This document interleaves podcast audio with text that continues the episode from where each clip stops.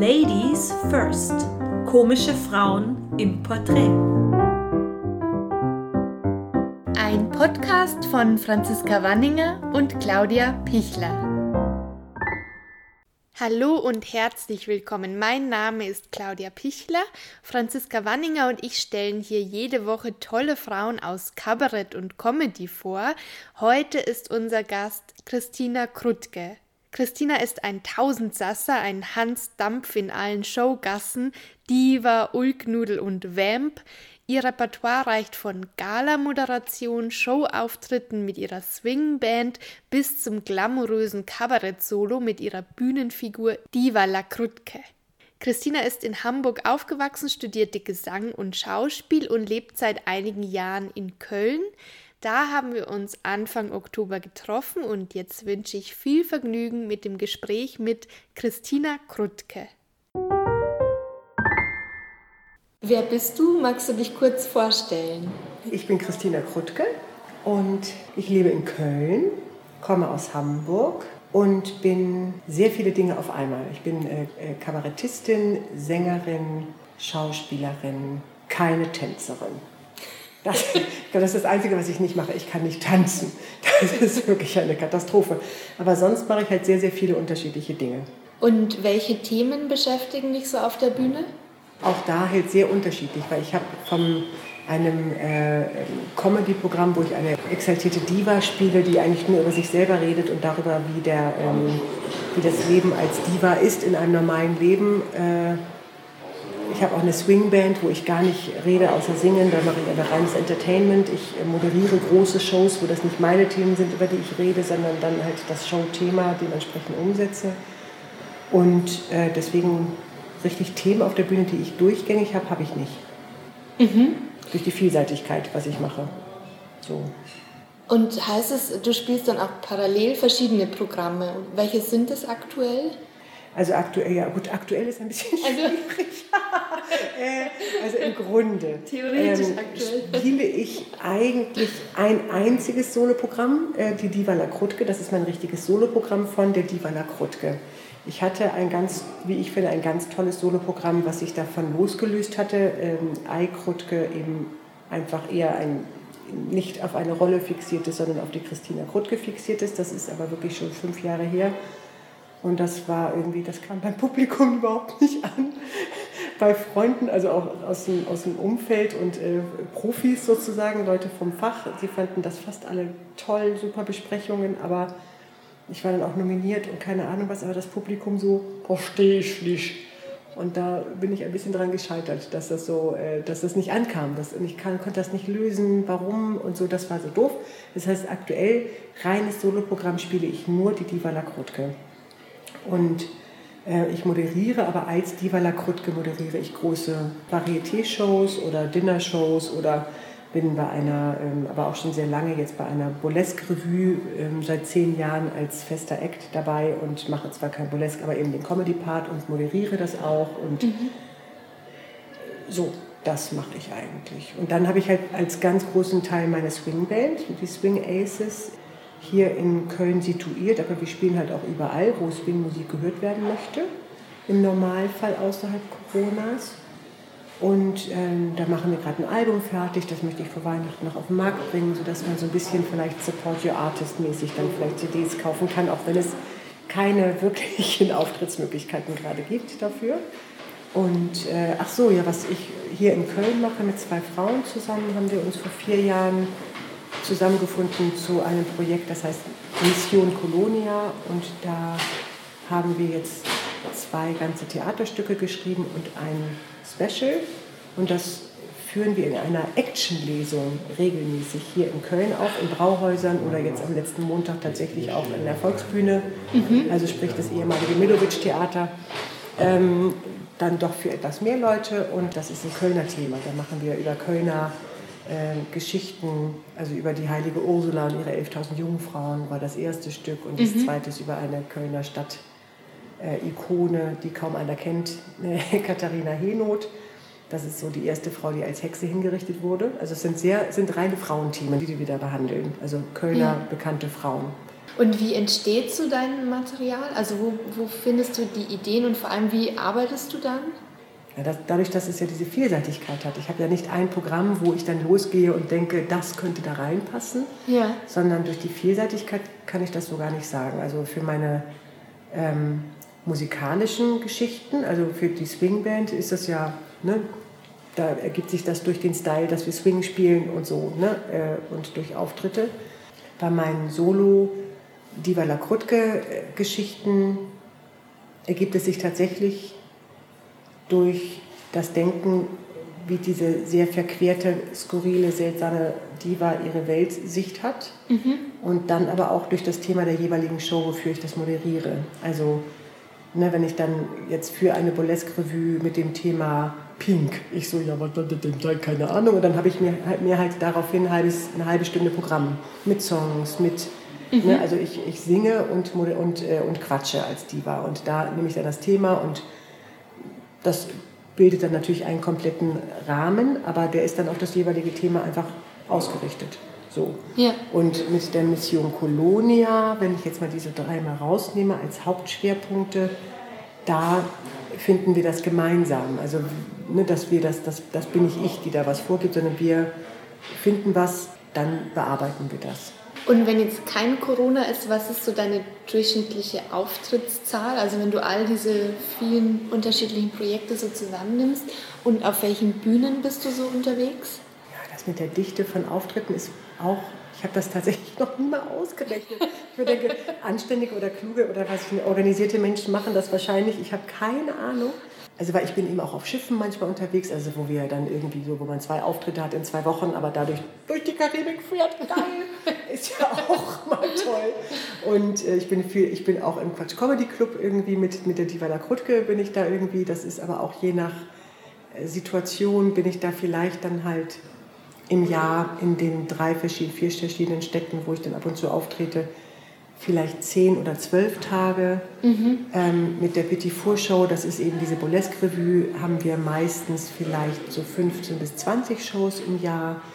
Mit der Mission Colonia, dadurch, dass wir das ja hier in Köln machen und das unabhängig von dem machen, was wir sonst machen wollen, also so, dass wir es parallel aufbauen, spielen wir eigentlich immer nur sonntags, nachmittags oder und montags. Mhm, das ja. heißt genau die Tage, wo wir mit den anderen Sachen nichts zu tun haben. Ja.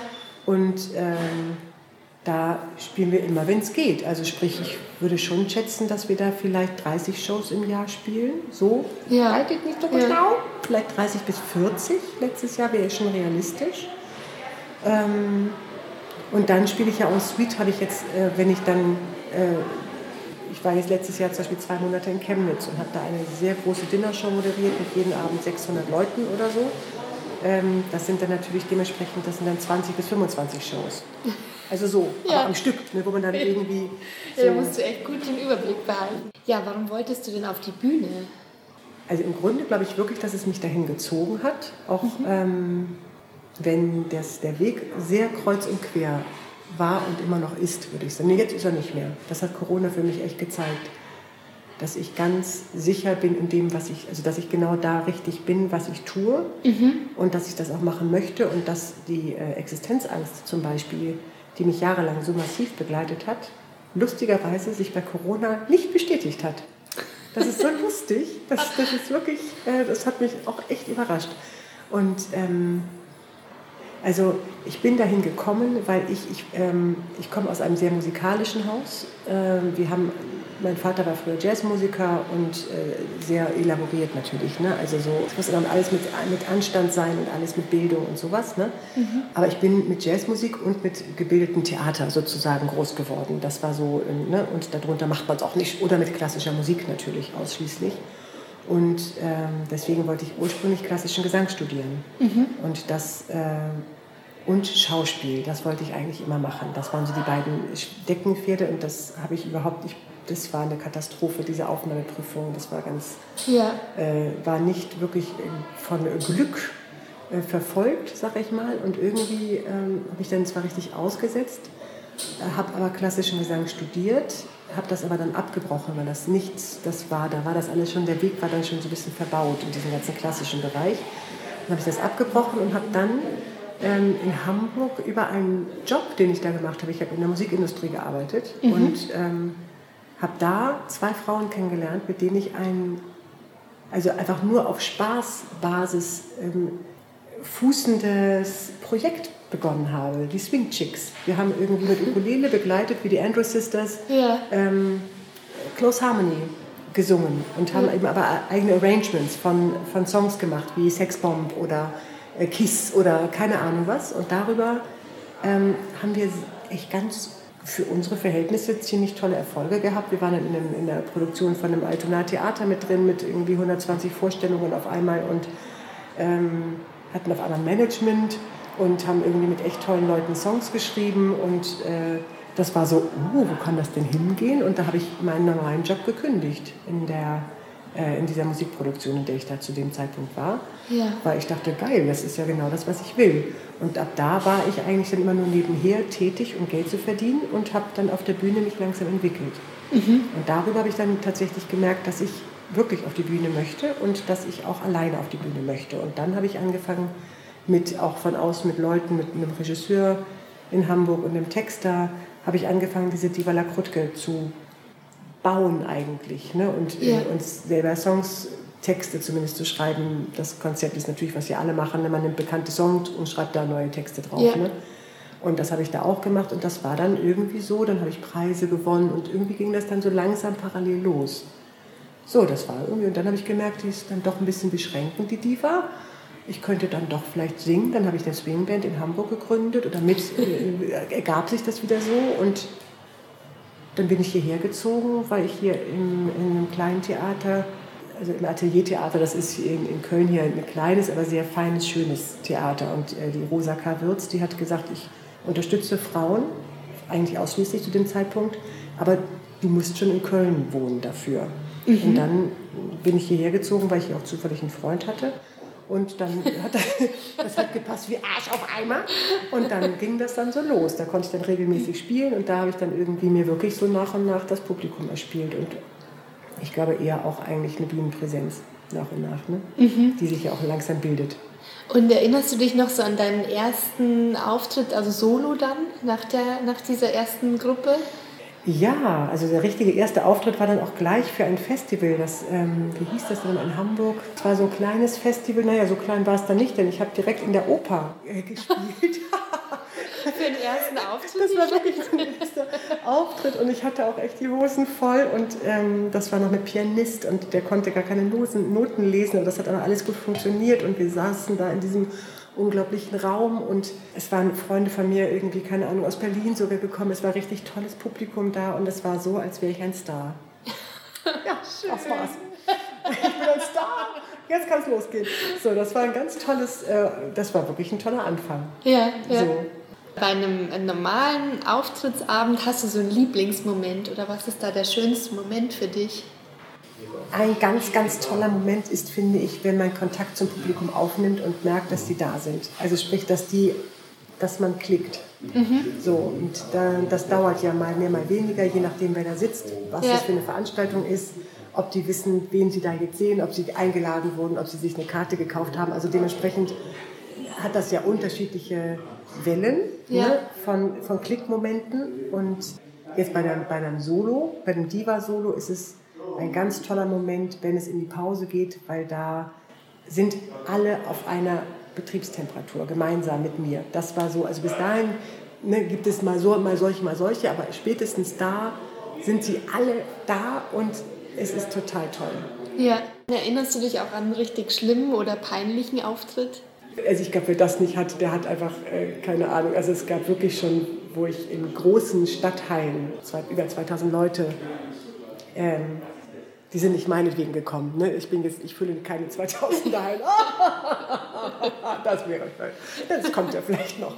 Aber ähm, ich habe den ganzen Abend über moderiert. Ich war dann natürlich so, ne? und dann kam echt äh, bei einem Song, das weiß ich auch, dass den äh, viele aneckend finden, weil ich Schlampe singe. Ich singe auf Downtown Schlampe. Und das ist ein so toller Text. Wenn die zuhören würden, würden sie hören, dass es nicht darum geht, dass eine Frau Schlampe ist oder, oder wie auch immer. Ja. Und ich singe nicht ja. über den Begriff, sondern dass in jedem von uns jemand eine Schlampe steckt. Weil ja.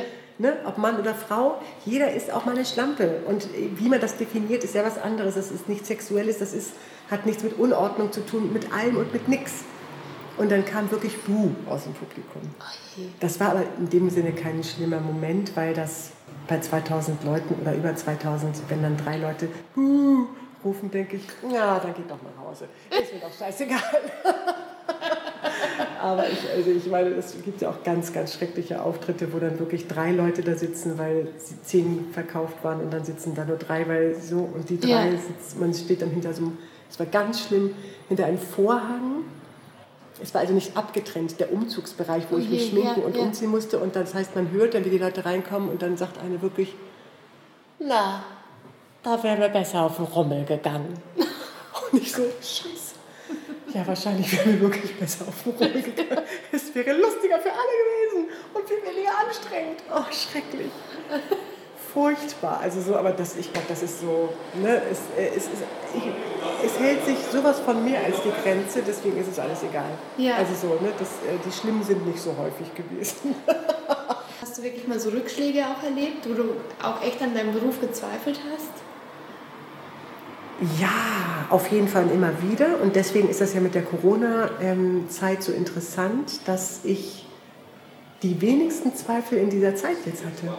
Und das, ich verstehe es nicht so ganz, weil das ist ja wirklich die größte Bedrohung, die ich zumindest in meinem künstlerischen Leben äh, bisher hatte.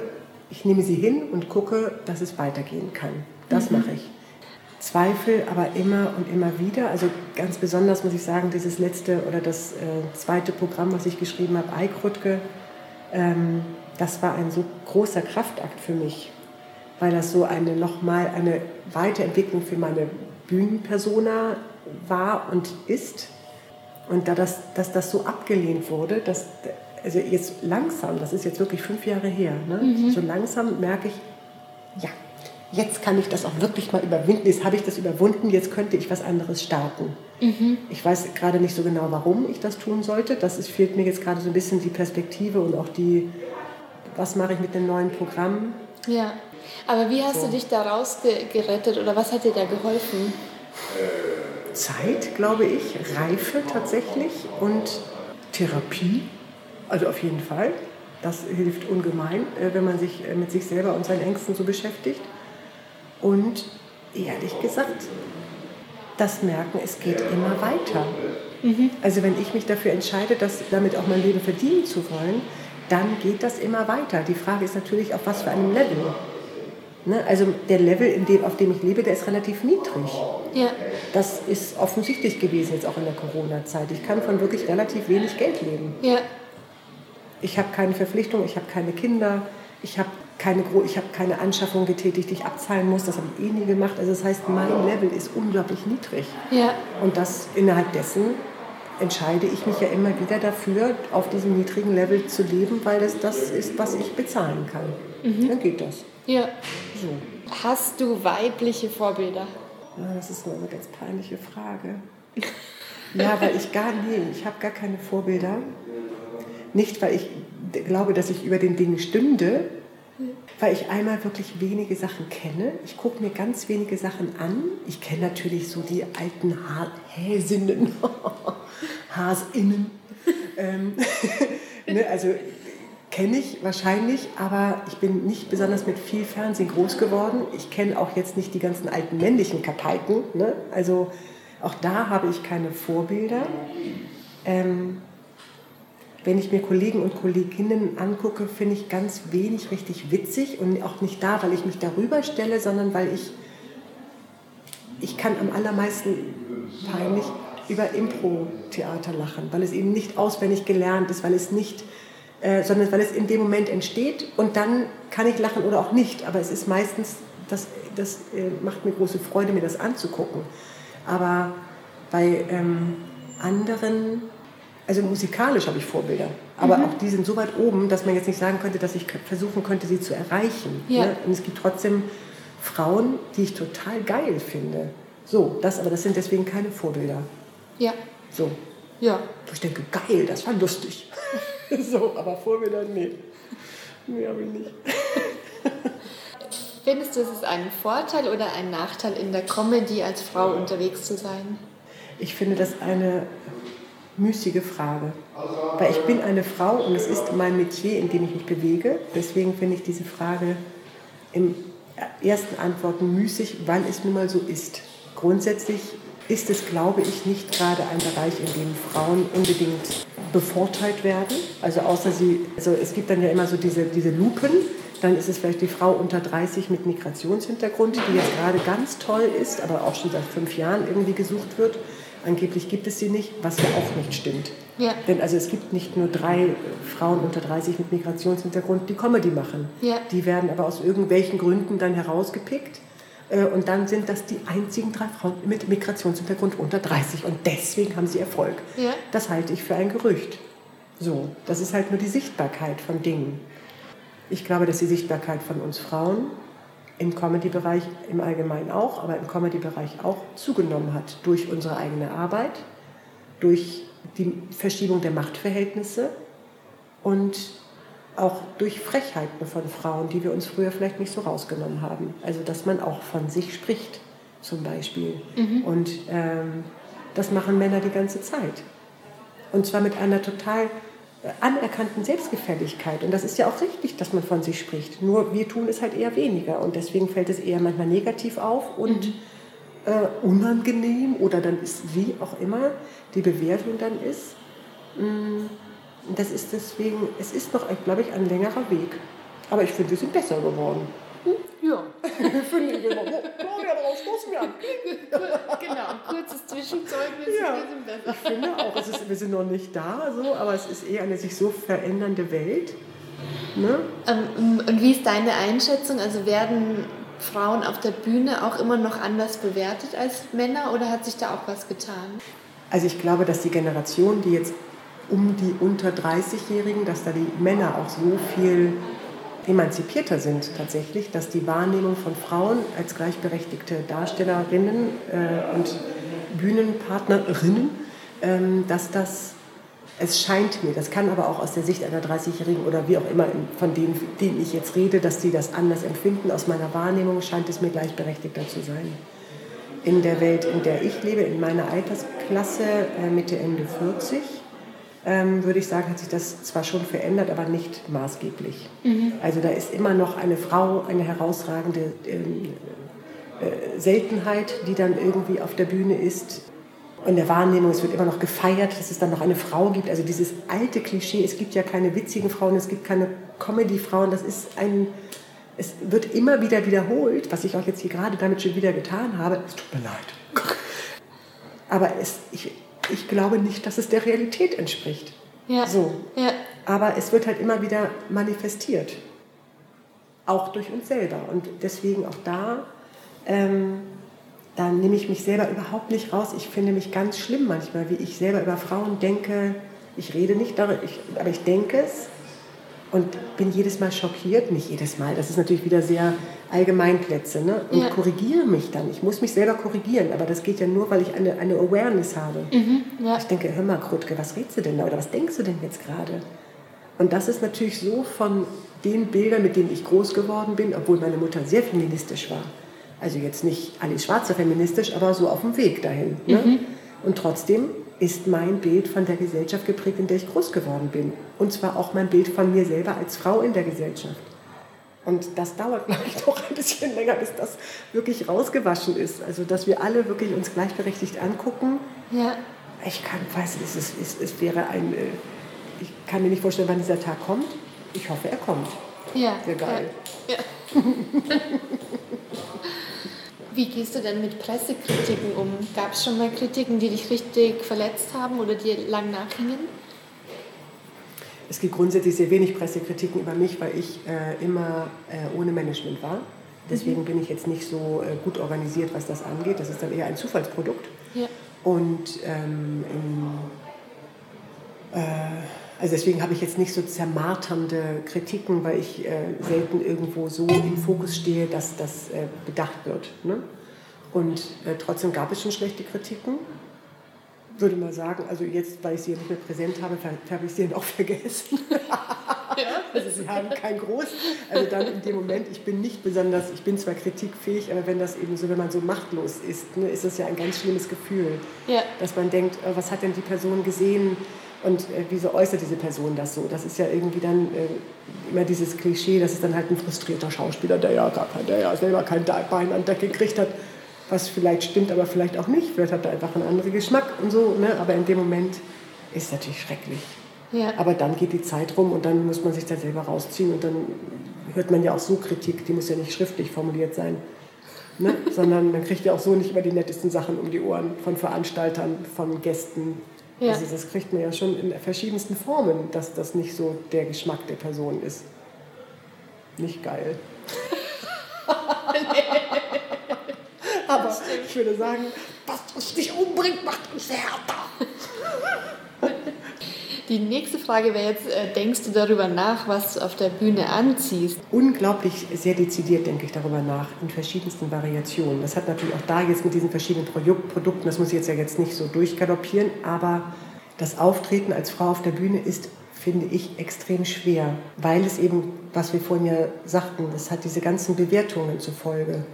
Und ähm, ich bin objektiv eine relativ gut aussehende Person für mein Alter und auch sonst. Äh, Das soll nicht eingebildet, das ist ja nicht eingebildet, aber das ist ja Nee, so, wie kann ich ich mich auch mit bestätigen. anderen. Danke. Das kann ich Claudia bestätigen. So.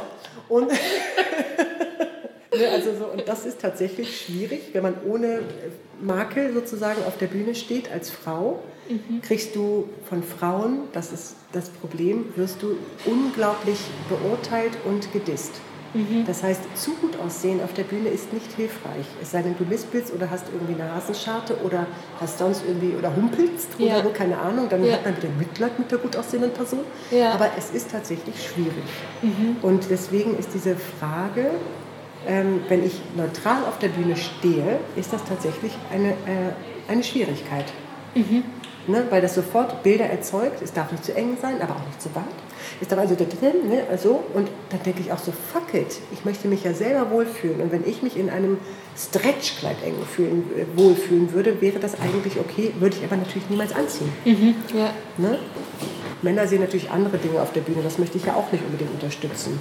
Ne? Also ich möchte jetzt nicht irgendwie, geil, hast du die gesehen in den Titten? Möchte ich ja gar nicht. Ja. Das möchte ich ja nicht erzeugen. Ist aber trotzdem eine andere Energie, als was Frauen sehen, wenn sie einmal auf der Bühne angucken. Ja. Und wer geht ins Theater? Es sind die Frauen, die ihre Männer mitschleppen. Die dann aber sagen, Schatz, jetzt guck mal nicht hin.